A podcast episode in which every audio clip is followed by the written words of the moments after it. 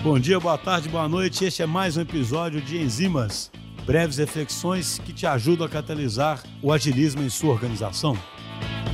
Bom dia, boa tarde, boa noite. Sou o José Vitor, ou JV, sou PO aqui na DTI.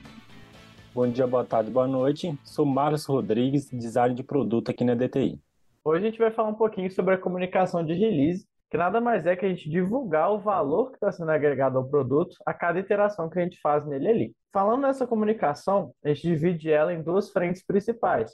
A comunicação para o cliente final, né, realmente usuário do produto, e para o cliente patrocinador que está ali por trás e financiando esse projeto. Quando a gente fala na comunicação das releases ali com o intuito de dar visibilidade de como o valor está sendo gerado, para o cliente patrocinadores do projeto, a gente precisa mostrar para eles se aquilo que a gente está construindo está fazendo sentido, está gerando valor e ainda mais que isso, possíveis impactos das funcionalidades no negócio de forma geral, como impactos financeiros, experiência, técnico. Normalmente utilizamos a Sprint Review newsletter e Demo Day para poder fazer essas comunicações com esses clientes patrocinadores. A Sprint Review é o próprio rito do Scrum, normalmente realizado com stakeholders decisórios do negócio, onde é feita por parte do time essa exposição dos itens que foram entregues na sprint.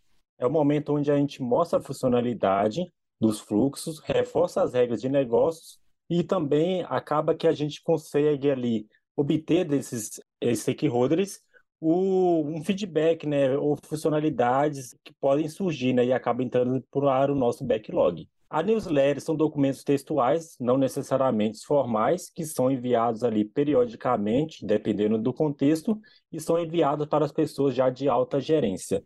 Ela pode conter informações como um período, releases desenvolvidas, datas, relatórios financeiros, dados de uso, o demo dela é bem parecido com a Sprint Review. É uma apresentação das funcionalidades dos fluxos que ela impacta. É realizada aí para as pessoas de mais alta gestão, né, como diretores, TI e marketing, com o intuito de dar visibilidade para essas pessoas do projeto como um todo, tanto questões de negócios, técnica, financeira, quanto também de funcionalidades. Falando um pouquinho dessa comunicação agora para os usuários finais do produto, a gente tem algumas estratégias também e a gente segmenta eles em categorias de produto. A gente tem os produtos B2E, que são os produtos né, que os clientes patrocinadores aí fazem para os próprios colaboradores, então ferramentas internas, sistemas da própria empresa.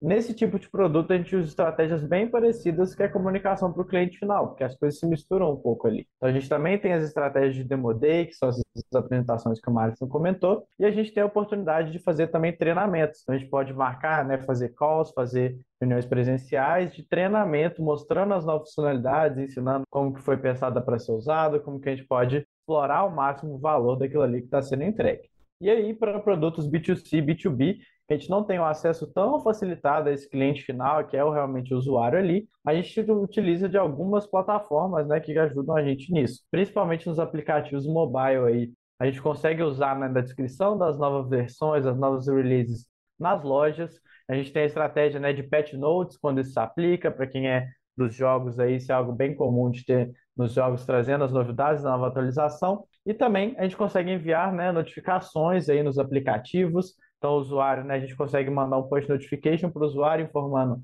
ó, oh, agora você consegue pagar com Google Pay e tal.